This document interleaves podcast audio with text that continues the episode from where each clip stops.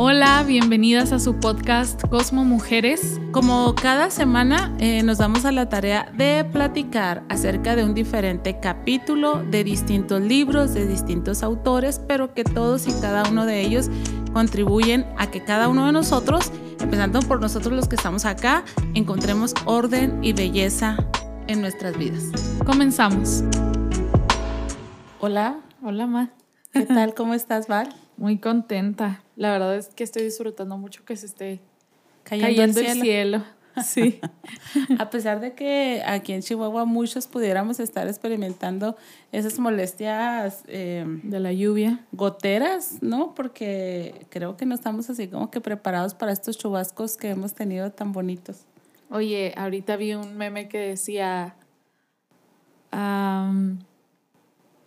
hoy es un excelente día para tener un buen alcantarillado en Chihuahua o algo así. y la verdad es que sí. Obviamente la, la lluvia trae sus bendiciones y también sus que, unas que otras maldiciones, ¿no? Pero estamos muy emocionados y muy contentos y agradecidos con Dios de que al fin nos llegó la lluvia. Es bien, ah, bueno, a mí se hace muy conflictivo porque que para que caigan estas lluvias aquí Ajá. representa que otros estados estén inundando. Entonces, o sea, mientras que es nuestra alegría, pues también es como que triste para otros, ¿no? Que se esté, pues obviamente que se esté, que estén teniendo ese problema de inundaciones o de, no sé, desastres naturales en otros lugares. Sí. Bueno, pero de todas formas, aún los que han experimentado, por ejemplo, aquí en el estado, como que trombas o inundaciones o cosas así, pues terminamos diciendo, bueno, pero bueno, es agua, ¿no? O sea, Es el agua agua. siempre es bienvenida. Este, Sí. La quisiéramos más ordenada a la hora de llegar, pero es, es bueno que, que, que haya agua. Las presas este, se están llenando. Nuestros amigos y hermanos acá en Monterrey también ya están bien jubilosos, bien contentos. Gracias a Dios por la lluvia. Sí, Gracias a Dios por el agua. qué padre. Ajá. Y qué padre que está lloviendo en toda la ciudad, ¿no? Porque rara vez pasa así, o sea, Sí. a veces llueve, llueve por sectores o como en áreas. Sí, y muchas veces en nuestro caso suele llover en, pues en todas las áreas rurales y aquí en la ciudad es muy extraordinario que nos llegue lluvia, ¿no? Y, Ujú. y ha estado bastante, bastante padre. Días ya, yo creo que ya llevamos tres días, ¿no? Durante la noche llueve, durante la mañana o el chipi chipi constante. Y fíjate que va a estar pronosticado, hasta donde alcanza mi celular a ver el pronóstico, que es el viernes de la próxima semana, Ah, todos los días va a llover. O sea, todos los días hay pronóstico de lluvia. Sí, pues de hecho oí que ya estaba muy, muy próximo a llegar este nuestro primer frente frío, algo así. Ay, qué bendición, de verdad. Yo no sé por qué, pero yo siento que yo vuelvo a ser yo cuando empieza a fresquear un poquito más, como que el, Sí. el calor me, me vuelve, me convierte en otra persona. Es que a ti te Menos gusta andar en- agradable. te gusta andar empalmada, soportas Sí. los empalmes. Yo por eso sufro con el frío porque así como que andar Tan con empalmada tantos no empalmes, con tanta ropa sobrepuesta, no, no me siento cómoda y tú pareces la persona más feliz del más mundo. feliz del mundo. Sí, quién sabe qué sensación. Ahora que vemos todas estas cosas con la psicóloga que escribe este libro, quién sabe qué sensación corporal me recuerda el estar así como aplastada de tantas, de tantas este, capas de ropa, ¿no? Pero Pero bueno, bueno, seguridad. sí, bueno. tal vez sí.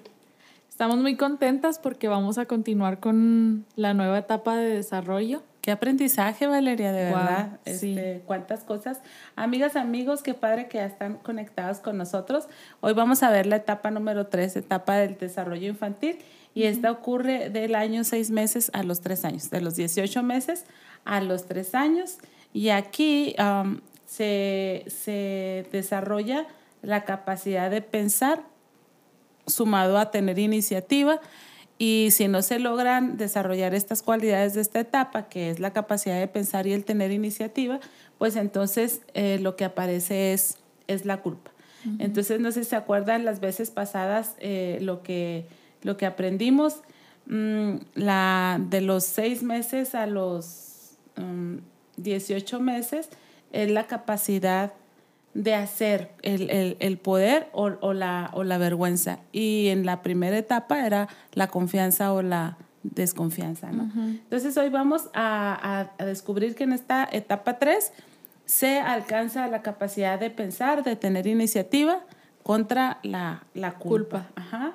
Entonces, eh, la autora comienza haciendo unas preguntas este, que podemos hacernos para introducirnos a esta etapa. Dice, ¿está bien que pueda aprender o a pensar por mí mismo? Esa es una pregunta que, que, a la cual le dan respuesta en esta primera etapa, pero me daba, leí ese capítulo así como que sonriéndome, Val, porque habemos personas que hoy en día estamos ante esa pregunta. ¿Está bien que pueda pensar por mí mismo? O sea, habemos personas ya casadas que, que ya no distinguimos muy bien entre nuestro pensamiento propio y el pensamiento matrimonial o el pensamiento del deber ser, ¿no? Está bien que pueda pensar por mí mismo y luego la siguiente pregunta es, ¿puedo separarme físicamente de mis padres y ellos seguirán estando allí? O sea, son dos grandes preguntas este, que, se hacen los niños en esa etapa. Ajá. Y ahí la cualidad que se desarrolla aquí tiene que ver con el aprender a separarnos y establecer límites. En esta etapa va llamada también la etapa del no, o de los terribles dos, o de, los, de la primera rebeldía de la adolescencia de los chamacos. Este es donde los niños aprenden a decir no. Y eso les da un poder y una alegría y un gozo porque es como que descubren que pueden tener opinión personal, que pueden tener pensamientos en, en, sí mismo, ¿no? Y que pueden tomar decisiones. Entonces, qué padre esta etapa, ¿no?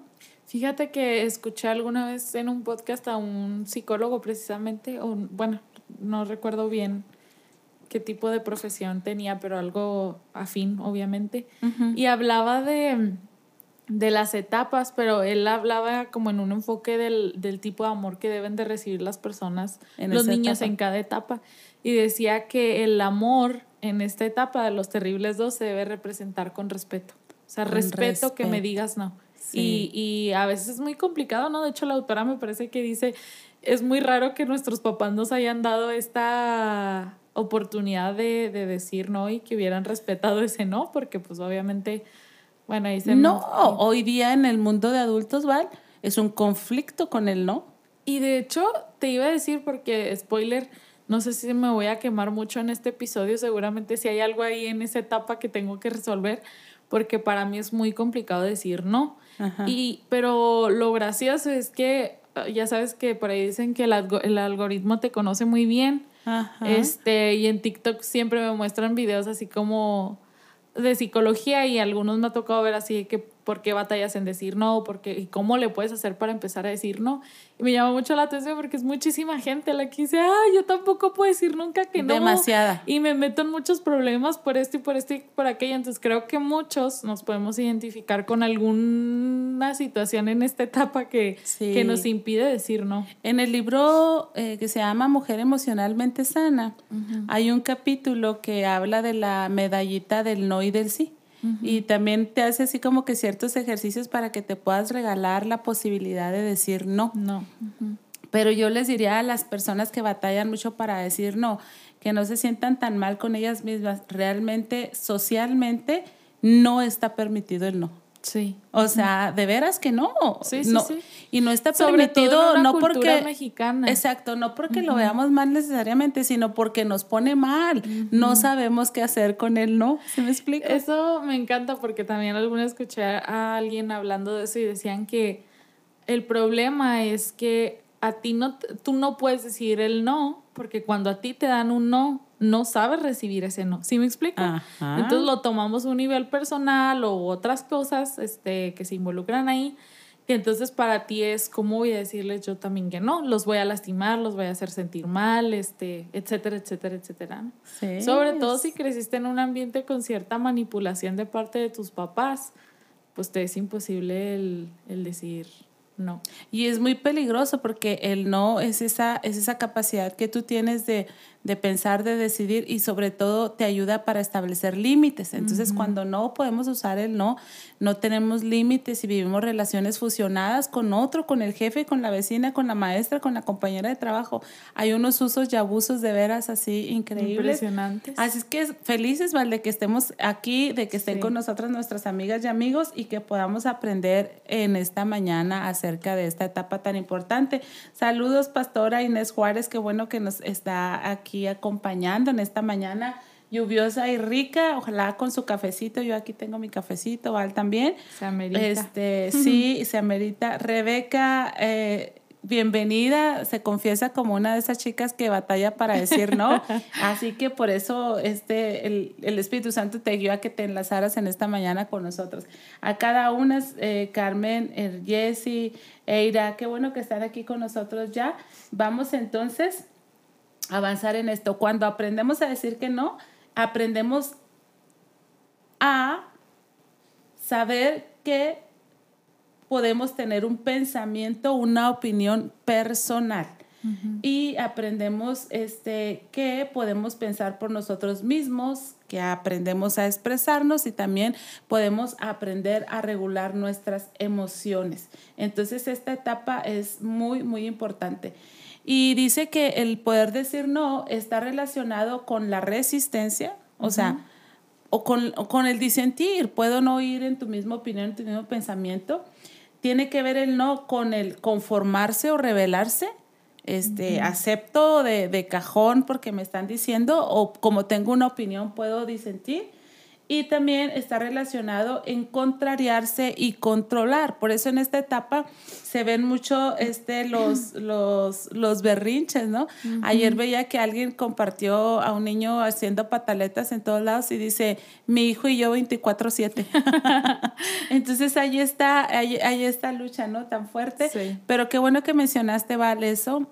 Eh, validamos y ayudamos a que un hijo crezca en esta etapa cuando nosotros podemos respetar. O sea, y respetar no significa conceder todo y dejar de guiar y dejar de establecer, pero sí tener un trato de, respeto por el pensamiento diferente del otro, ¿no? Pero ¿sabes qué me llama la atención? Eh, ayer que celebramos el cumpleaños de mi papá, fuimos a comer a un restaurante y no sé si te fijaste que al lado de nosotros llegó una familia con un niño pequeño. Mm. Eh, y el niño estaba molesto, llegó enojado. Eh, yo los vi porque, pues, o sea, yo veía a la puerta, entonces yo los vi cuando entraron y los vi cuando se sentaron.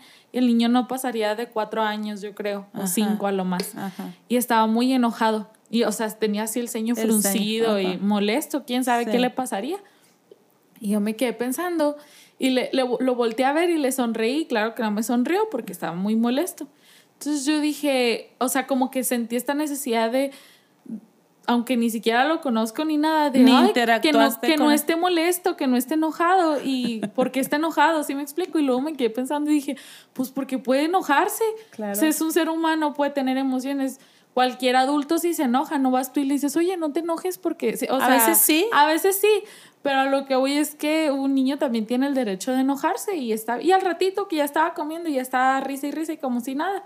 Entonces, mi punto es que no podemos a veces o tenemos esta dificultad de respetar la emoción del otro. La emoción del porque nos incomoda. Nos incomoda y que el niño esté enojado, que se esté revelando, que esté diciendo que no, pues es parte de su de su proceso de, desarrollo, exacto, ajá, y a veces lo lo limitamos o lo coartamos con nuestra norma de adultez de no puedes estar enojado en un lugar público, no, no puedes mostrarte molesto cuando están todas las personas contentas o no sé. Ajá. Y no, y, realmente puedes, lo que no puede ser es ser grosero, ¿no? Claro. O maleducado, pero puedes estar enojado. Y, y, por eso dice que tiene mucho que ver con contrariarse y con controlar eh, en esta, esta etapa. Pero esta etapa es bien importante, Valeria, porque también dice la autora que es una fase en la que comienza a cimentarse la autoestima. Empezamos a hacer nuestro propio dibujo, nuestro propio autorretrato, ¿no? Entonces dice, sin embargo, que en esta etapa la hostilidad y el enfado son muy típicos en esta etapa. Y yo pues me acuerdo más de, la hostilidad y del enfado en la vida de Isaac, mm, a lo mejor porque es el último hijo o a lo mejor porque se proyectó más esta, estas cosas y ahí andábamos los dos peleándonos, ¿no? Pero bueno, entonces dice que los niños eh, quieren independizarse, pero quieren estar seguros que los papás van a estar allí todavía. Entonces necesitan confiar en que van a seguir estando ahí sus papás, porque ser tan dependientes los empieza a aburrir. Okay. Sí, o sea, se empiezan, ay, pues imagínate cómo no se van a aburrir ya con una mamá cansada que quiere estar echando el chat o comiendo una hora en la mesa, pues el niño está lleno de, energía y es más dinámico, entonces empieza este proceso de independencia. Pero me gusta mucho que, que eh, los niños entienden bien la independencia. Quiero ser yo, pero quiero pertenecer. Quiero saber que tengo quien me sostenga, un respaldo, ¿no? Porque nosotros 100% independientes no somos nunca ni lo vamos a hacer y a veces batallamos a, para, para, entenderlo. Y bueno, entonces eh, dice que la ansiedad de la separación al principio de esta etapa subraya la importancia de hacer la transición de separación de forma muy cuidadosa. Ya esta etapa tal vez tú te atreves a dejar al niño con sus abuelos, este, por horas o, hasta por noches, ¿no? Pero que, que hagamos esta transición con mucho cuidado porque sí genera ansiedad y suele ocurrir que están muy valientes, mi hijo, ¿te vas a quedar? Sí, yo me quiero quedar y yo me quiero quedar y este y en la noche se ponen ansiosos este histéricos o, o, o, algunos no haciendo pataletas, pero no se quieren dormir, llámale a mi mamá y llámale a mi mamá y llámale a mi mamá, ¿no? Hasta que llamas a tu mami. Entonces sí se están independizando, pero quieren sentirse que sus papás están cerca, cerca de ellos, ¿no? Entonces eh, aprenden ellos a, a probar los, los, los límites. Como recomendación ahí súper rápido para poder avanzar. No, este, Ah, recomiendan mucho, por ejemplo, cuando van y los dejan al kinder o en guarderías o con los abuelos o con quien sea y que saben que generalmente hacen un berrinche o algo, suelen las mamás como esconderse para que no las vean irse o ese mm. tipo de cosas. Este, y es cero recomendable que hagas eso porque le vas a generar muchísima más ansiedad, ¿no? O sea, si mi mamá en la que puedo confiar de repente volteo y ya no está, entonces recomiendan que, que les expliques previo a que obviamente, o sea, seguramente va a ser otra vez la lloradera y lo que sea y te puede pesar mucho, pero, pero es importante que hagan estas pláticas como de, oye, acuérdate que hoy vas a ir a no sé dónde, vas a estar ahí un rato, mamá va a regresar, porque que te desaparezcas así le da una incertidumbre espantosa, ¿te imaginas? O sea, quién sabe si mi mamá regrese o no regrese. Entonces es importante que ah, les expliques, porque bien pueden entender más a que te desaparezcas o que hagas ese tipo de cosas como que como que lo dejaste jugando y te fuiste cuando ya te y pasa y es bien cruel o sea de verdad es muy y uno cree que está bien porque no lo vas a exponer a la separación de verte que te vas yendo y que se quede llorando y haciendo el berrinche. Tú dices, lo, lo, entretengo aquí y sigilosamente me voy separando. Creemos que eso está bien, entonces tú nos recomiendas que no es tan bueno eso. No, no, no, o sea, es terrible. De hecho, uh, siento que a veces es medio egoísta porque es que tú no lo quieres escuchar llorar y sentirte mal de que lo estás dejando llorando, pero ¿qué crees que pasa cuando se da cuenta de que ya no estás? suelte el llanto. ¿Sí me explico? O sea, de todas formas va a llorar y no más que ya el que se quede encargado de él es el que se lo tiene que lidiar, ¿no? Pero, pero es importante que les expliquemos esto porque los niños en estas etapas no entienden el tiempo y el espacio como nosotros. Entonces, que tú lo dejes así, para él es más, tal vez pueda haber una marca de abandono en él y, tú dices, ay, pero ¿cómo si yo nunca lo dejé? Bueno, pero tal vez es de ahí que, que él sintió este, esa herida. Esa herida, ajá. Entonces, es recomendable mejor comentarlo con ellos y ni modo que te vean que te vas y que lloren y pataleen, pero que haya esa... Oye, vale, yo me, yo me atrevería, claro que la decisión es de los que nos están oyendo, por supuesto, pero yo quiero hacerles una recomendación también en este sentido. Cuando tú sabes que tus hijos van a ir a guardería, este, verlos despegando poco a poco de ti gradualmente. O sea, no, no estés ahí con el baby así, así, así, porque te vas a separar dentro de seis meses de él. No, o sea, velo soltando un poquito para que no sea tan brutal la separación para él, porque como dices tú, él no tiene esta conciencia de tiempo y de, y, y de espacio. Pero yo todavía, yo sé que hay mames que dicen, no, a mí mis hijos nadie me los cuida, yo siempre los tengo conmigo y qué padre, los celebro. Pero fíjense que hay situaciones que nos rebasan. Habrá ocasiones en que por algún trámite legal, por un choque, por una enfermedad, por un accidente, por muerte de alguien, te veas en la necesidad de separarte de tu niño y es una locura para el niño y para quien se va a quedar haciéndose cargo de él porque no porque no están no está acostumbrado. Sí, ajá, exacto. Entonces, los, los tenemos que preparar para, para, para, el futuro, para su vida adulta. Entonces, en lugar de que el niño esté tirando mucho hacia la independencia, pues si tú sabes que él va a ser un niño independiente y, y que lo estás construyendo para eso, pues ve haciendo ejercicios que, que, le, que le aporten, ¿no? Sí, claro. Saludos, Madaí, hasta Parral. Tú que eres una excelente mami. Gracias por estarnos siguiendo también hoy. Vamos a avanzar, Valeria, porque nos agarramos aquí nosotros a, a mucho y, y, sí. y, luego ya terminamos muy correteadas, ¿no? Este, en esta etapa es una etapa en el que se da el paso entre la dependencia y la autonomía. Quieren ser mayores, pero también quieren ser dependientes. Uh -huh. Y necesitamos poder decir no sin sentir que nos castigan. Yo tengo 47 años y todavía me topo con muchas personas que no pueden resistir el no. Y, y les digo, entonces no se me es permitido disentir. Uh -huh. O sea, no puedo tener una opinión diferente sin que esto signifique enemistad. Uh -huh. ¿Sí me explico? Porque este es el tema, por eso no decimos no, porque si digo no, se van a enfadar, se van a molestar, me van a retirar su amistad, me van a etiquetar de esta manera. Van a... Entonces, ah, sí, eh, sí, sí, como digan, como digan uh -huh. constantemente, ¿no? Y hay momentos en que puedes decir sí a todo y no hay ningún problema, pero cuando hay problemas, pues es cuando te están llevando hacia una dirección a la que tú no deseas ir, cuando se te está impidiendo ser el ser que Dios diseñó y creó en tu persona, ¿no? Entonces, esto viene, y por eso se me hizo tan relevante, ¿vale? porque viene desde el momento eh, de tu infancia, de tus 18 meses a tus 3 años, uh -huh. que tú dices no y que a tu mamá le, le enfada que digas que no, uh -huh. se molesta y, y, te castiga con su, con su expresión, niño malo. Uh -huh. Niño malo, niño feo, niño no sé qué. Y entonces el niño dice, wow, no se me es permitido decir no. Wow. Qué interesante. ¿Verdad? Y desde sí, ahí sí. ya vamos así como que adelante. También la autora dice que los papás sole, solemos dar mensajes mixtos. Uh -huh. Ay, qué confuso eso, como que en ratos que sí, sí en ratos no. no. Uh -huh. Y dice que genera mucha confusión en la, en la vida de los, de los niños.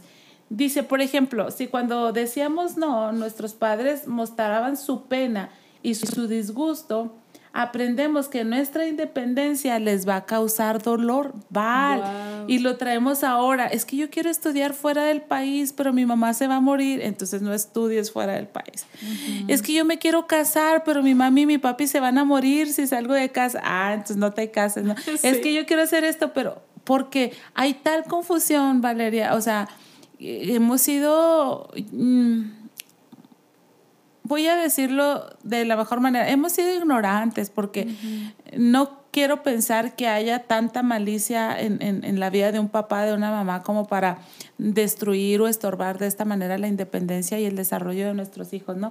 Pero ha habido ignorancia, entonces lanzamos estos mensajes. Mm, estoy triste porque dijiste que no. O sea, le decimos al niño, no, no, es que qué feo que hayas dicho que no. Me duele mi corazoncito que me hayas dicho que no. ¿Por qué no, papito? ¿Sí explico? Qué manipuladores somos. qué horror. ¿Por qué no? Ajá. Ajá. Wow. Pero qué interesante, o sea, porque necesitamos aprender a recibir el no de las personas, y es más, el no de un niño. Ajá. Y dice que cuando tenemos pataletas en esta etapa, lo más probable es que nos hayan terminado humillando porque obviamente tienen el poder, lo que decías ahorita, que no lo respetamos. Entonces, uh -huh. si no respetas la independencia del niño, el, su poder de decir no, de pensar, de disentir, entonces el chamaco termina siendo una pataleta tremenda. ¿Por qué? Porque como no puede contra ti, porque tú eres más grande, más inteligente, más poderoso, pues te fastidia la vida siendo la pataleta del mundo, ¿no? Como puede. Como puede, lo, lo, lo va a expresar, ¿no? Ay, entonces fíjese, la autora qué interesante dice, lo que hayamos experimentado de niños respecto de separarnos de otra persona se repetirá cuando seamos adultos. Si yo al separarme, al mostrar un poco de independencia de mi mami y de mi papi, me dijeron que les partí el corazón, ahora en la etapa adulta voy a tener un horror de partirle el corazón a alguien. Y nos comenta Rebe, dice, a mí me pasa que quiero ayudar a las personas y nunca digo que no pero me cargo de cosas que no debo ni me corresponden y en automático me generan mucho estrés. Es cuando digo, debí decir que no. ¿Y, y, por qué no decimos que no? Porque sentimos que el bienestar de la otra persona es nuestra responsabilidad, porque así nos lo hicieron saber también nuestros papás. ¿Sí explico? Sí me dijo que no y estoy triste y decaída. Y el niño, acuérdense que el niño lee, no tienes que decirle estoy deprimida porque me dijiste que no, el niño lee el, el lenguaje corporal con mucha habilidad. Entonces, y luego, si, te, si se enoja tu papá porque dijiste que no, no, no, no, no, aquí no de chicharrones, no nomás todavía no sabes ni, ni, ni limpiarte, ni ir al baño y ya andas ahí de no sé qué, no sé qué entonces lo traigo a mi edad adulta y voy a tener miedo de ser reprendida, de ser regañada, de ser castigada, entonces me reservo el no. Ajá. Y, no sé todo, así como lo viví en casa, entonces me imposibilita eh, eh, poder decir que no. Entonces, qué importante es que podamos, este, ¿por qué no, hijo?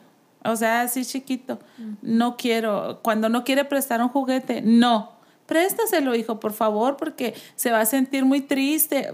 O sea, desde ahí se va a sentir muy triste y esta amiguita ya no va a querer volver a jugar contigo. Y el niño vuelve a decir, no, hijo, ándale, chiquito, mira, que no sé qué, que no sé qué. Y terminas robándole el no al niño para que obligarlo a que él preste el juguete y pensamos que lo estamos haciendo una persona compartida, generosa, y a lo mejor sí, pero le estás quitando el no. Entonces sería bueno, ¿por qué no se lo quieres prestar? ¿Verdad? O sea, que preguntas, ¿por qué no? Porque él está desarrollando su pensamiento. No se lo presto porque, porque ella ya trae o porque me desagrada o, o, porque no me lo va a dar o porque me lo va a ensuciar, no sé, ¿no? Sería importante mostrar ese respeto en la vida de los niños. Y que promoviéramos esa, mm, ese análisis que ellos pueden hacer, ¿no? Porque también pasa que de adultos queremos decir no, pero no sabes por qué.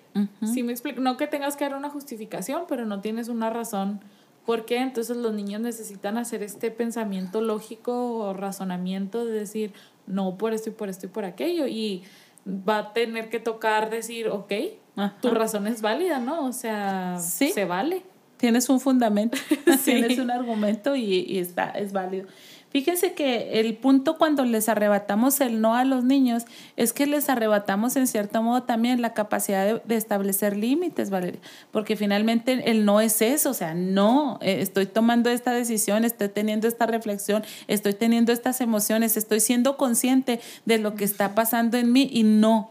Entonces, los límites son muy difíciles de crear si no tuvimos permisos para ser independientes ni la libertad para decir que no. Mira, honestamente, del 100% de personas que yo he atendido en terapia, casi me atrevo a pensar que un 90% tuvo que trabajar los límites que manejan su vida. Aprender a establecer límites. Y la verdad es que ya en nuestra edad adulta andamos queriendo aprender a cómo decir no y cómo establecer límites y nos causan muchos problemas, o sea, relaciones muy destructivas, muy dañinas, porque no sabíamos decir, decir no no se nos permitió. Es que sí, de veras, el niño rápidamente aprende a decir que no pero nosotros de alguna manera no, no lo permitimos, no lo autorizamos. Y aquí me gustaría que las personas lo reflexionaran, ¿no? Porque... Como que se nos fue la señal. ¿Quieres que tus... que tus hijos em, digan... Uh, ay, se me fue. Que, ¿Quieres que tus hijos en una edad de jóvenes digan que no a las drogas, por ejemplo?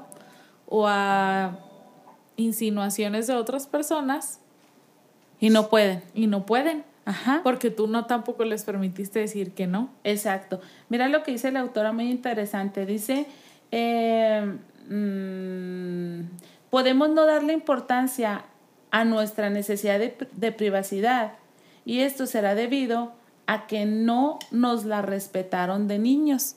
A esto se le llama fusión, cuando no hay límites definidos entre tú y el otro. No sabes dónde acabas tú y dónde empieza el otro. Entonces dice, si nuestras emociones y las de nuestra madre o cuidadora estaban fusionadas a las nuestras, entonces nos cuesta diferenciar nuestros sentimientos de los suyos, de la otra persona. Qué interesante, me acaba de hacer clic. Por eso los límites, por ejemplo, entre una ciudad y otra, delimitan dónde empieza la otra ciudad y la otra, ¿no? Entonces, esos límites nos permiten delimitar hasta dónde soy yo y hasta dónde empiezas a ser tú, ¿no? Ajá, exactamente. Entonces, eh, qué terrible cuando nos cuesta diferenciar. Podemos hablar, es que mi esposo está enojado, está frustrado, esto. Sí, pero tú entonces, no, no, no puedes, es que yo también estoy angustiada, y, pero no podemos este, separar las, las emociones del uno y del otro, ¿no? Sin límites, dice la autora, es difícil separarnos, eh, separar entre lo que está bien y lo que está mal. O sea, de, de, repente tú ves a personas en, en, en, relaciones y en comportamientos y en actitudes bien nocivas, bien malas, pero no los puede discernir como malo porque no se separa del otro y como el otro lo está haciendo, pues eh, eh, él o ella también terminan haciéndolo, ¿no? Entonces dice la autora que es a través de la relación con los demás que establecemos lo que es aceptable y lo que no es aceptable. Entonces, cuando nosotros nos estamos independizando de mamá y de papá, entonces podemos relacionarnos con otras, con otras personas y entender qué es correcto y qué es incorrecto, qué se vale y qué, y qué no se vale. Okay. Bueno, sentir enfado u hostilidad es típico de esta etapa. Es una herramienta para romper la dependencia. Yo quiero decirles algo, amigas, las que ya, eh, obviamente, iba a decir, ay, las que ya son adultas, pues todas son adultas y adultos los que nos están siguiendo. Pero me ha tocado a mí dar terapia a mujeres este, grandes, arriba de los 60 años, con temas de divorcio, eh, con mucha amargura en su corazón, con mucho enojo, con mucha frustración, hablando de cosas que no lograron, de cosas que les impidieron y obviamente responsabilizan al otro, a, sus esposos, cosas así. Entonces, eh, como que llega a ser demasiado y llega un momento en que se explota todo aquello porque estoy hablando del enfado y de la hostilidad que presentan los niños, porque ellos quieren ser independientes. Entonces, aunque seamos adultos y estemos casados y seamos padres de familia o seamos hijos, lo que sea, somos seres individuales, con opiniones, con sentimientos, con deseos, con ideas, entonces siempre debemos de, guardar nuestra independencia, ¿sí me explico? Nuestra individualidad. Nuestra individualidad, perdón. Y cuando nos fusionamos con el otro, que, suele pasar, lo solemos confundir con, con el estar casada. O sea, es, que estés casada no significa que ya no pienses. ni que ya no opines tampoco, ni que no tengas tus propios sentimientos y tus propias emociones las estás compartiendo con otro, las puedes dialogar con otro, las puedes compartir con otro, las puedes manejar con otro, pero tú tienes tus propias emociones, ideas, y sentimientos. Entonces, muchas veces por, esta falta de, de límites desde la infancia, hacemos relaciones sin límites, fusión, de veras bien unas patologías increíbles, hasta con el jefe, con tu jefe de trabajo, no te puedes separar de él, estás fusionado, está enojado él y tú te andas volviendo loca porque sientes que es tu asunto y que es tu responsabilidad que el otro esté enojado, ¿no? Andas queriendo acomodar todo para que el jefe no grite, no, pues si él grita es porque él tiene un problema, pero no necesariamente estamos mezclados, fusionados, ¿no? Entonces pasa como con las plastilinas, ¿no? Te las venden en barritas así muy bonitas, la roja, la amarilla, la verde, no sé qué. Y los límites te ayudan a mantener esa identidad, esa autoimagen. Yo soy Araceli, yo pienso esto, a mí me gusta esto, yo necesito aquello, yo disfruto aquello otro. Pero si, si no tienes esos límites, si no se te dio la capacidad o la oportunidad de, de, establecerlos y decir no, entonces al rato terminas como esas masas que ya no sabes qué color son, casi todas terminan siendo cafés. la mezcla de todos los colores, todas cafés, así todas sin vida. a veces así terminamos. Entonces, pues cuidado con eso, cuidado con el tema de hostilidad y de enfado. Entonces yo, mi recomendación es, no lo dejes, o sea, no se va a solucionar, lo necesitas solucionar. Solemos decir, a ver cuándo cambian las cosas, a ver cuándo se mejoran. Necesitas mejorarlas, necesitas arreglarlas, necesitas cambiarlas. La gente de cambio somos nosotros, ¿no? Exacto. Entonces dice que también es una etapa eh, de aprender a pensar y querer entender las cosas. Necesitamos saber nuestra importancia en la relación con los demás. Y dice la autora que en esta etapa tenemos miedo a separarnos porque intuimos que la, porque intuimos que la independencia y pensar por nosotros mismos no nos va a permitir sobrevivir.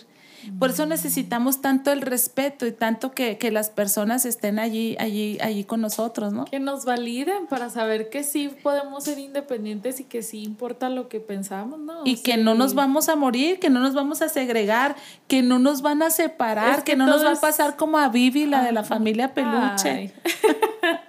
es que al final de cuentas todo es una cuestión de supervivencia, ¿no? O sea, estás midiendo qué tanto puedes, qué tanto no para sobrevivir. Entonces, si, si, si te dan este mensaje de no, no puedes ser independiente, no, no puedes poner límites, no, no puedes decir que no, porque no, así no vas a sobrevivir, pues dices, no, pues...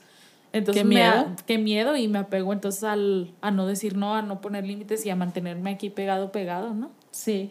Entonces dice que aparece la duda Dice que dudamos entre evitar pensar, porque entonces ¿para qué vas a pensar si no vas a poder expresar tu opinión? Sí, entonces dice, dudamos entre evitar pensar para no separarnos y pensar y deducir. ¿Qué hago? ¿Pienso o no pienso? Y sabes que quiero hacer aquí un comentario, porque tal vez estamos hablando obviamente de esta etapa que fue cuando eran bebés y hasta los tres años. Pero hablando de los que son papás de jóvenes o de adolescentes y que no les damos este espacio para pensar. seguimos aplicando. Y para decir y para y perdón, pero muchas veces, por ejemplo, en un, en un ámbito cristiano, en una familia cristiana, te da mucho miedo que se les ocurra pensar cosas. y entonces dices, no, no, porque ese es del diablo, eso, eso no es de Dios, o eso quién sabe qué, por el miedo. Eh, pero yo creo que la, a lo más que podemos eh, atinar es que sean hijos, más allá de que sean hijos obedientes, que hagan lo que yo digo y que piensen como yo pienso, que sean personas pensantes y que por ese pensamiento puedan tomar decisiones correctas, ¿no? Vale, aquí ojalá lo, lo, haya subrayado en el libro este, y lo tope más adelante porque dice que una de las razones por las que nosotros como padres de familia quitamos la independencia y el no de los niños es por esta, por este ego, lo voy a decir yo porque la autora no lo dice así, de querer ser los padres buenos, entonces tener hijos dóciles. Claro. ¿Sí explico? O sea, yo, si mi hijo es dócil, bien portado, si me dice a todo que sí, presta el juguetito, mi hijo, sí, dile hola y dice sí, abrázalo y lo abraza. Entonces, yo me estoy atribuyendo cierta reconocimiento porque, wow, qué hijo tuve, ¿no? Entonces, qué triste va, y por, por el punto que tú estás diciendo, yo soy cristiano, llego a mis hijos a la iglesia y mejor que no piensen eh, para que no se ponga en tela de duda mi, mi buena instrucción que yo estoy teniendo sobre, sobre la vida de mis hijos. Qué triste. Ajá. Y la verdad es que, miren, alguien me decía a mí de, de, su hija que quería que vea anime y que le gusta mucho y que no sé qué, ya saben que un cristiano escucha anime y dice, piensa en el diablo. Entonces yo le decía, ¿por qué no te has sentado a ver qué ve? Porque hasta donde yo sé hay, hay series o shows de anime muy sangrientos. Digo, te has, pero también creo que hay como que muy románticos y cosas así. Bueno, el caso es que yo le dije, te has sentado a ver qué está viendo, o sea, porque sabes que le gusta ver anime, pero no sabes qué tipo de shows está viendo de, de anime, ¿no? Y le digo, y más allá de decirle, no, no puedes ver eso porque es del diablo, porque lo va a ver, va a encontrar maneras de, de, de, verlo. Y de seguir. Ajá, y de seguirlo, porque le gusta. Entonces es mejor sentarte y crear un criterio en tu hijo.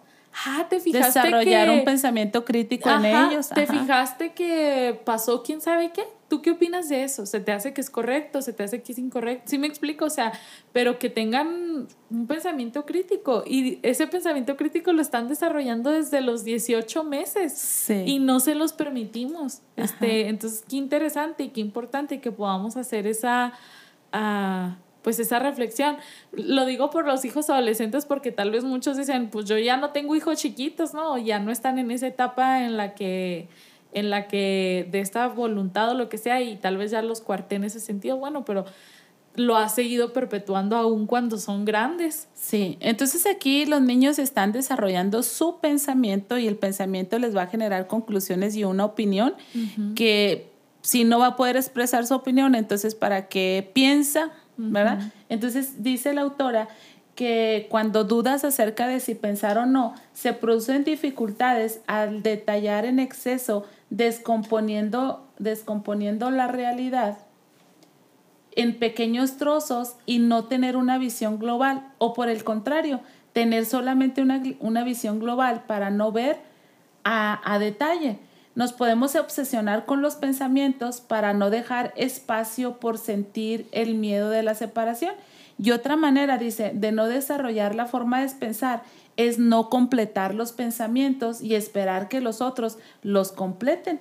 Esto nos hace no fiarnos de nuestros propios pensamientos hasta que son confirmados por otros entonces debemos de tener especial cuidado en esto porque nuestros hijos están pensando y en la edad adulta, en la, en la adolescencia, en la juventud. Todavía yo creo que una de las cosas más frustrantes a un anciano, a una persona de, de, de la tercera edad que está perdiendo mucho mm, sus capacidades, sus habilidades, muchas cosas, pero le ofende mucho que, que menosprecies que pueda pensar, que no pueda tomar una decisión. Por eso hay viejitos muy renegados, muy, muy amargados y muy hostiles, porque no, no, siéntese ahí, pero no quiero sentarme ahí, ahí se debe de sentar. Eh, pero quiero, no, ¿sí me explico? Entonces, e, es, que es esta falta de respeto que al final de cuentas todos necesitamos de, de que validen nuestros pensamientos, nuestras opiniones, nuestras necesidades, ¿no? Sí. Totalmente. Dice que aquí ellos están descubriendo el poder ser auténticos, porque en base a su pensamiento, a su reflexión, ellos están descubriendo su ser. Y dice que si no se nos permite ser auténticos, van a desarrollar vergüenza y dependencia de los demás, porque voy a dudar de mis posibilidades. Entonces, cuidado con, este tema. Entonces, ¿cuáles son los comportamientos de los papás negativos, que ayudan o impiden a que nosotros obtengamos esta habilidad de esta etapa? Dice la primera, utilizar demasiados debes o no debes y entrar en luchas de poder. Eso te, te, roba tu pensamiento, tu, la construcción de tu individualidad, este, de tu independencia. Tu no, tu independencia, ¿no? Cuando usamos demasiados debes o no, debes. Ya vemos algunos papás así, Valeria. Parece que es lo único que sabemos hacer. No debes hacer eso, no debes hacer aquello, no debes hacer lo otro, no debes, debes hacer aquello, debes de portarte bien, debes de esto, debes de lo otro. Pero son imposiciones, no los llevas a que lleguen a, ese, a esa conclusión ellos. Tú danos la siguiente. Eh, dice intentar parecer un buen padre consiguiendo un niño complaciente. Lo que decíamos. Lo que mencionábamos ahorita. Ajá. Eh, tal vez debería deberíamos de cuestionarnos un poquito cuando los niños son muy complacientes, ¿no? Sí. O sea, motivarlos a que a que no digan tan fácil que sí o a que no hagan todo lo que nosotros decimos, o sea, generar ese pensamiento crítico en ellos. Sí.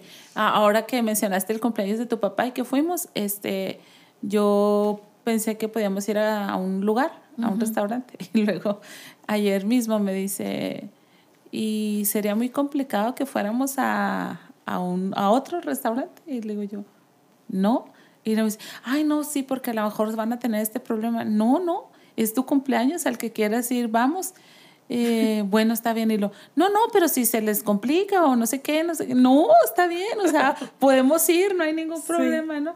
Este, porque Jorge es un hombre que muy complaciente, esposo, que no le gusta meter en problemas a, People pleaser. a nadie, ¿verdad? Ok. Sí. Otra, otra actitud parental nociva, criticar al niño cuando dice no o se revela y, o descontarle, es decir, descalificarlo, ¿verdad? Ay, sí, eh, no sé qué, no sé qué.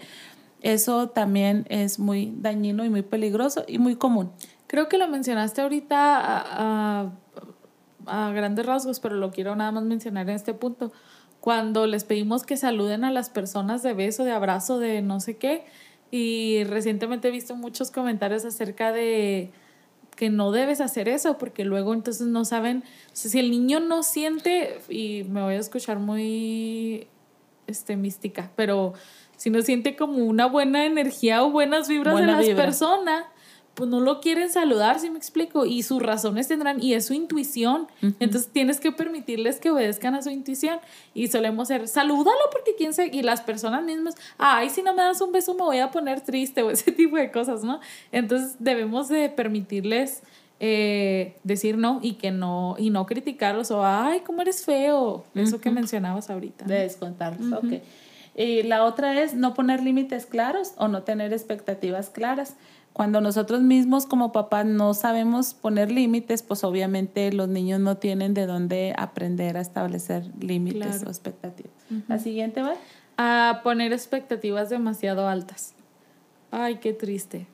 Qué triste, pero de verdad yo conozco incluso personas en, en la universidad con las que estuve sufriendo mucho por las expectativas que sus papás tenían sobre ellos y es muy, muy doloroso. Entonces traten de no poner esas expectativas tan altas sobre ellos, ¿no? Hay que permitirle ser. Bueno, y luego dice que avergonzar y humillar al niño también este, eh, deteriora esta, este alcance o desarrollar esta, esta confianza, eh, este pensamiento, esta iniciativa del niño, de que el niño se atreva porque ha tomado, ha pensado y ha tomado este, decisiones. Avergonzar y humillar al niño es más común de lo que quisiéramos este, eh, pensar, ¿verdad? Tú platícanos acerca del diálogo interno que se tiene cuando hemos tenido este, este deterioro. Ok, eh, el diálogo interno que manejamos eh, con esta situación en esta etapa es no puedo separarme sin que me dejen de querer. Ah, si digo no, se van a enfadar. Las ideas de los demás son más importantes que las mías. Tengo que hacer lo que me dicen porque si me rebelo es peor. Tengo que ocuparme de los demás. Lo que dicen de mí debe ser verdad. Ay, qué triste. Qué triste, ¿verdad? Es nulificarse por completo y estar interesados en, en, en la otra persona. Entonces, que de entrada no puedo separarme sin que me dejen de querer y eso es así la- las, las caras y los gestos que nuestros primeros cuidadores hicieron con nosotros cuando disentimos o, o- o tuvimos una respuesta que, que no era esperaban la o que no les gustaba. Ujú. Ajá. Bueno, el autosabotaje. Eh, dice que dificultad para pensar por nosotros mismos y en nosotros mismos. De veras nos da un terror, un miedo pensar por nosotros mismos, tener una idea, tener una opinión, tener un pensamiento y, y atrevernos a pensar en nosotros mismos. Vaya, se vuelve toda una, toda una complicación. Y dice que tenemos dificultad para tomar decisiones, tenemos dificultad para poner para ponernos límites a nosotros mismos y si no logramos separarnos, echamos la culpa a los demás con de lo que nos pasa. Podemos hacernos los tontos para que esperen menos de nosotros. Podemos volvernos demasiado responsables, siempre adivinando qué necesitan los demás. Y otra forma de afirmarnos es necesitar tener razón, aun cuando sepamos que no estamos en lo cierto. Podemos llevar la necesidad de separación al extremo de sacrificar las necesidades de conexión de las etapas anteriores, tomando la decisión de que es mejor estar separado que tener necesidades de dependencia. Esto tiene que ver con un apego aislado. Entonces, ese es el autosabotaje que hacemos en nosotros mismos. Mejor nos hacemos los tontitos, mejor nos separamos, mejor decimos que nada nos importa, etcétera, y, y no resolvemos el conflicto que tenemos por ahí. Sí. a las claves de que hay fallos en esta etapa. Ojo ahí, significa que revises a ver si en alguna de estas etapas te sientes identificado y quiere decir entonces que allí hay un área de reparación. a la primera es dificultad para establecer límites, que ya lo hemos venido diciendo y obviamente es una clave esencial en esta, en esta etapa, ¿no? Sí. A manifestar expresiones indirectas de hostilidad, la pasividad la, los que somos agresivos pasivos, diría yo. ¿Sí, no? Sí, o los que usamos mucho el sarcasmo, el sí, pues aquí tienen a su tonta que ni siquiera puede pensar. Pues no piensas porque no quieres chiquita. Pero somos, o sea, soltamos el enojo y la frustración. Ajá. Dificultad para expresar cómo te sientes por vergüenza o miedo a ser humillado. Y ya lo hemos mencionado, pero la vulnerabilidad, que es lo contrario a esto, es este es la clave para toda la felicidad. No sé, no para toda la felicidad, pero sí para una vida como más plena. A decir sí o no sin pensarlo, miedo a decir que no y adaptarse. Y a sentirte inadecuado o por el contrario pensar que el mundo gira alrededor de uno. O sea, esos dos polos son resultado de, de fallos en esta etapa. Y el último, el miedo al propio enfado y al de los demás. Sí, estás bien enojada contigo y luego te calmas y te calles porque dices, no es correcto que estés enojada ni siquiera tú mismo, tú mismo, menos que los demás estén enojados y la verdad es que el enojo es un sentimiento que te lleva una emoción y las emociones son energía y la energía tiene que dar un cauce, ¿no? Entonces yo pienso que el enfado es una energía que te debe de llevar a hacer cambios, a corregir las situaciones que estén por ahí. Y, y, cuando no nos permitimos estar enfadados ni que otros se enfaden, pues nos quedamos ahí este, en el orbitando, ¿no? Dando vueltas por ahí. ¿Qué acciones puedes hacer si tú identificaste cualquiera de estas características y te encuentras que no lograste el objetivo de, a desarrollar en esta etapa? Pues acciones reparativas. Dice, cuidar al niño interior ofreciéndole cariño y seguridad y protección. O sea, tú, tú, tú tienes que cuidar a, a, ti misma en tu, en tu tierna infancia y ahora que te atreves a pensar, tú validarte, tú decirte está bien que pienses, está bien que, que disientas, está bien que no opines lo mismo que todos los demás. Y luego hacer una lista de los límites que quieres poner y establecer los límites. Si no sabes cómo establecer los límites, este, pues eh, contáctanos en lo personal a Valeria, a mí, busca ayuda porque de veras es, es, es, importante. Yo me recuerdo tanto de una mujer a la que le decían bruja, loca, y, y era una vecina y ella se enojaba mucho porque atravesábamos por el patio de su casa y nos aventaba piedras y nos maldecía y nos correteaba a los niños, nos echaba a los perros. No, no, hacía montones de cosas, se peleaba con los padres de familia porque no respetábamos y atravesábamos por ahí por su casa y le decíamos la bruja y la loca y hasta todos nos cuidábamos de ella para saber cuándo pasábamos. Pero cuando ella tuvo oportunidad, lo que hizo fue poner bardas y barandal y jamás nadie volvimos a atravesar por ahí. Entonces,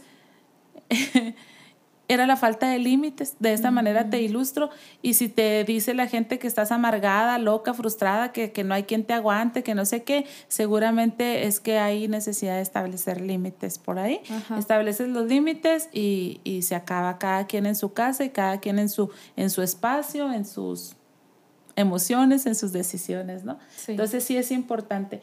Y luego celebra tus éxitos, haz algo que te agrade y cuando lo consigas, celébralo. Otra acción reparativa es manifiesta tus emociones de forma adecuada. Se vale y se puede. Estoy enojada por esto y por aquello. No tienes que empezar a aventar los trastes de aquí para allá y, a barrer y aventar cosas. No, o sea, serénate y expresa. Estoy enojada, estoy triste, estoy decepcionada, estoy cansada. Se puede. Y luego, eh, no te metas en las batallas, estas luchitas de ganar o perder. Eh, no, no, no, salimos bien, como dicen por ahí, un pleito ni ganado ni perdido, o sea, no deja de ser un pleito, ¿no? Sí. Hacer algo donde te pruebes a ti mismo que de veras puedes, este, es una acción reparativa. Y finalmente, Valeria, vamos a ver las afirmaciones para potenciar el pensamiento. ¿Qué podemos decirnos para animarnos? Ah, la primera es, me alegra que estés empezando a pensar por ti mismo. Anímate, anímate, de veras, anímate. Dios te diseñó con un cerebro, con neuronas, con sensaciones. Tú puedes pensar por ti misma y no hay problema. No hay nada de malo en que te enfades y no te permitiré hacerte daño ni a ti mismo ni a otros. Ah, puedes decir no y te respetaré. Puedes presionar y desafiar límites tanto como necesites. Yo estaré a tu lado. Y estamos hablándonos a nosotros mismos. O sea, te estás reforzando ahí a ti mismo, ¿no? Puedes aprender a pensar por ti mismo. Puedes pensar y sentir al mismo tiempo. Puedes saber lo que necesitas y pedir ayuda. Puedes separarte de mí y yo seguiré queriéndote. Ah, estoy aquí para atender tus necesidades. Tú no tienes que atender las mías. Está bien que nos enfademos, resolveremos nuestros problemas. ¿Estás bien, está bien que estés asustado cuando haces cosas nuevas. Me encanta ver cómo empiezas a crecer y te independizas. Te quiero y te estimo. Te quiero y te estimo. ok. Y luego el ejercicio de narración. ¿Qué puedes hacer tú? Este, a solas en tu habitación, en tu casa, ahí con, si quieres, un cuaderno y un lápiz, una pluma. Recuerda o imagina cómo era tu entorno a esta edad dónde vivías, quiénes estaban al lado tuyo, qué situación se estaba viviendo en casa, quiénes estaban ahí, si tenías hermanitos, si tenías amiguitos, con quién pasabas el rato, quiénes eran tus cuidadores, si vivía un abuelo, un tío cerca de ti. Cuando recuerdas toda tu, tu historia, tu contexto en ese momento, recuerda que te han contado o imagina quién te ponía los límites y cómo te los ponía. Intenta forzar y, pregúntate si intentaste forzar los límites que te ponían o te adaptaban. Los papás suelen decir, no, e, ella, mi mamá, por ejemplo, dice de una hermana mía, dice, yo me la llevaba conmigo a trabajar y yo la sentaba y le decía, no te muevas de aquí y ella no se movía de ahí. O sea, y, y, entonces quiere decir que no forzaba ella, ella los límites, ¿verdad? O, que si los forzaba, alguien te cuenta, pues no, este era una pólvora, no se podía estar en un solo lugar y, se atrevía a esto, a que recuerda todo eso, ¿no? Y luego dice, te llevaban a la guardería, cómo, cómo llevaste el separarte de tu mamá, eh, qué hacían contigo cuando tenías rabietas, te dio por pegar o morder a los otros niños, no sé, recaba toda esa información, y luego escríbela. Y luego, ya cuando tengas esa, esa, esa narrativa de tu infancia, haz estas reflexiones. Y dice la primera, piensa en alguna ocasión en que quisiste decir no y no te atreviste. ¿Cómo te sentiste? Porque sí tenemos esas, esas imágenes, ¿no? Eh, piensa en alguna ocasión en que alguien te dijo no a algo que tú deseabas mucho cómo te sentiste, cómo lo manejaste. Si no te acuerdas así en la tierna infancia, pero cuando te acuerdas, tal vez tenías 11 años, tal vez tenías 12, no sé. Y dice, una pregunta, ¿te sientes más a gusto estando conectado o sintiéndote próximo a alguien o manteniendo tu espacio y tu distancia? ¿Cómo te sientes más cómodo? Y luego otra pregunta, en una relación romántica, ¿te cuesta poner límites y te adaptas a los deseos de tu pareja? En una relación romántica, te preocupas de las necesidades de tu pareja por encima de las tuyas. Y luego compártenos tú lo final, Val, comprobaciones de que sí, de que tú estás a salvo, que lo lograste, que esta etapa fue buena para ti. Ajá, que sí fue buena o que ya la hayas sanado, ¿no? Ajá, ajá. Eh, la primera dice, cuando no te adaptas a lo que quieren los demás y aprendes a mostrar tu opinión. Cuando aprendes a manejar tu enfado y pedir asertivamente que respeten tus límites.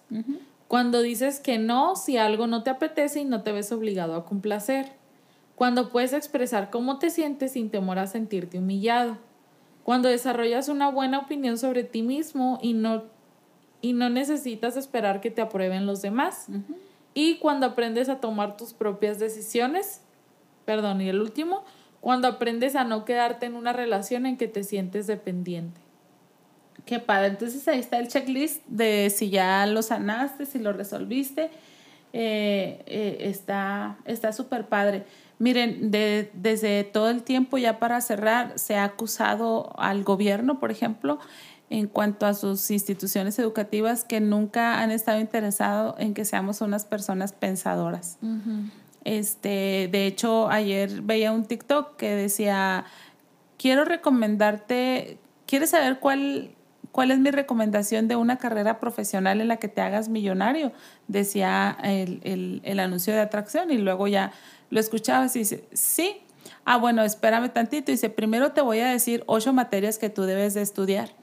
Dice, y, y, ya menciona las ocho materias, entre ellas una era finanzas personales, este, otra era, así de las que me recuerdo, educación emocional, eh, otra era hablar en público. y, y, el punto al que te quiero llevar es que son materias que no te enseñan en ninguna escuela. este, y, y, él decía, después de que tú estudies estas materias, dice, eh, elige la carrera que más te apasione, porque teniendo esto de base, tú la vas a hacer muy bien. Entonces, eh, mm, desarrollar el pensamiento crítico no es algo que necesariamente te enseñen en las escuelas. Sí lo hacen porque hay maestros muy buena onda y todo, pero no, no está en la currícula, no, no, no está en la programación. Entonces, este, disentir no es algo socialmente bien visto, eh, no lo sé pero, pero tenemos que vivir el, el diseño de Dios y ejercer todas las habilidades y las capacidades que Dios nos da, como el manejo de nuestras emociones, como el poder pensar, como el poder opinar, como el poder establecer límites, todo eso te lo dio Dios y se nos va perdiendo en el camino. Yo me acuerdo que Dante Gebel expresó que él de regalo de 40 años se regaló el no. Y que a partir de ahí él empezó a decir no, a, lo que tenía que decir que no, ¿verdad? Porque se metía en muchas situaciones y en muchos problemas, como comentaban aquí en el chat, por no poder decir no. Entonces, este, pues... Que no le sorprenda que a partir de ahora todos andemos diciendo que no. Ah, no es cierto. Ah. No, pero hay que lidiar con las consecuencias de, nuestras, de nuestros sí y de nuestros no, ¿verdad? Este es el tema, que, que tengamos un, un pensamiento reflexivo y que decidamos si contestamos sí o si contestamos no, todas nuestras decisiones pues tienen una consecuencia y vamos a tener que aprender a lidiar, a lidiar con ella. Entonces, miren, la ciencia no es la solución, pero nos está ayudando para llegar a la resolución de nuestros conflictos internos y que, va, y que vayamos en, creciendo en, como la aurora va en aumento, así la luz de Dios vaya llevándonos en crecimiento a cada uno de nosotros. Sí, gracias por haberse uh, conectado, gracias por estarnos siguiendo. Les invitamos a que escuchen los demás episodios si no lo han hecho. Estamos en Spotify, en Apple Podcast, en Google Podcast, en Amazon Podcast, etcétera, etcétera, etcétera, eh, para que puedan ponerse al, al corriente si es que no han escuchado este, los episodios anteriores. Y también nos ayudan mucho si comentan este, en los lives de Facebook, si comparten. Eh, y, también, que, nos den que nos califiquen ahí en Spotify con estrellitas y, cosas así. También les eh, recordamos que tenemos un nuevo podcast en el que están compartiendo las predicaciones de domingo a domingo de nuestra iglesia. Así es. No solamente son tuyas, sino de las personas que han estado predicando ahí por ahí en la iglesia. Las pueden encontrar desde antaño. Ah, entonces, eh, para que se conecten. Oye, y es bien padre, lo hemos estado escuchando a mi esposo y yo, y luego me dice, ¿dónde predicaste eso? Y luego, en la iglesia. ¿Y dónde estaba yo? No fue.